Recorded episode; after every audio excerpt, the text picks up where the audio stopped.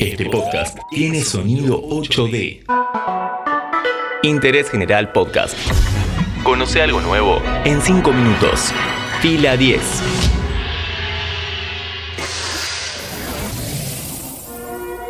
Bienvenidos y bienvenidas a un nuevo podcast original de interés general sobre cine y series. El 26 de noviembre de 1942 se estrenó una de las películas más aclamadas por el público y la crítica, Casablanca. Detrás de este largometraje se esconde una de las historias más inusuales sobre la construcción de un guion. ¿Cómo se escribió? ¿Quién hizo cada cosa? Todo esto y más en 5 minutos. Nos vamos a 1938. El dramaturgo Murray Burnett viaja a Viena justo antes de la incorporación de Austria a la Alemania nazi. En esa época también visita la costa sur de Francia en la cual coexistían asentamientos nazis y de refugiados. Los locales nocturnos de la zona inspiraron el Café de Rick, el lugar más importante de la película. Recién en 1940, Murray se une a Joan Allison y escriben el guion de la obra teatral Everybody Comes to Rick's. La traducción sería algo así como Todos van al bar de Rick.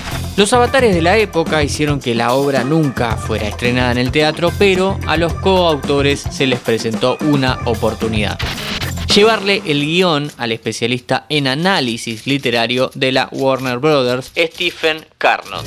Carnot no desestimó el guion, pero le pareció una tontería sofisticada. Acá aparece la primera heroína, Irene Diamond, editora encargada de los guiones convenció al productor Hal B. Wallis para que comprara los derechos. Warner paga 20 mil dólares por la obra, una cifra alta por un material nunca estrenado y rechazado. Play it once then, for all time's sake. I don't know what you mean, Miss Elsa. Play as time goes by. Wallis primero le ofrece la obra al talentoso director Howard Hawks, pero la rechaza de plano. Unos años después, él mismo terminaría lavándola. Con Hawks fuera deciden llamar a Michael Curtis, conocido en ese tiempo como el Money Director. Este húngaro, nacionalizado norteamericano, conseguía reventar las taquillas de las salas de cine una y otra vez. Con Curtis adentro, Wallis empezó a cerrar el reparto. El actor Humphrey Bogart fue el primero en ser llamado y aceptó aunque estaba filmando otras tres películas en simultáneo. Después de desestimar varios nombres, llamaron a la sueca Ingrid Bergman para el papel de Ilsa. El trío lo completó Paul Henry como Víctor Laszlo. Our expenses. Louis, I think this is the beginning of a beautiful friendship. La primera versión de Casablanca quedó a cargo de Aenas Mackenzie y Wally Klein.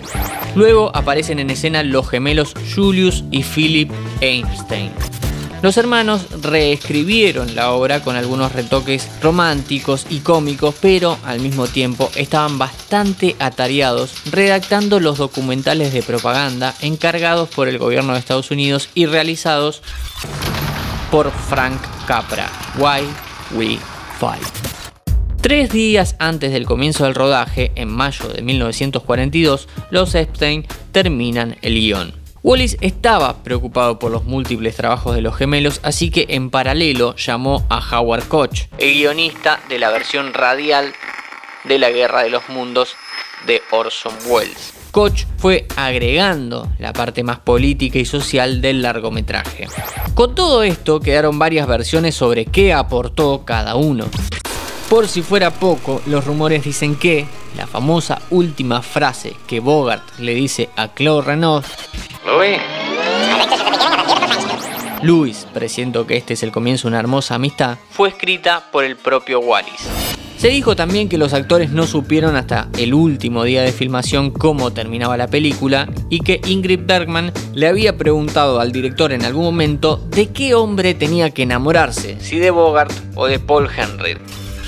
Sea cual sea la verdad, Casablanca pasó a la historia como una de las mejores películas y, según el Sindicato de Guionistas de América, el mejor guion de la historia del cine. De eso hablamos hoy en Interés General.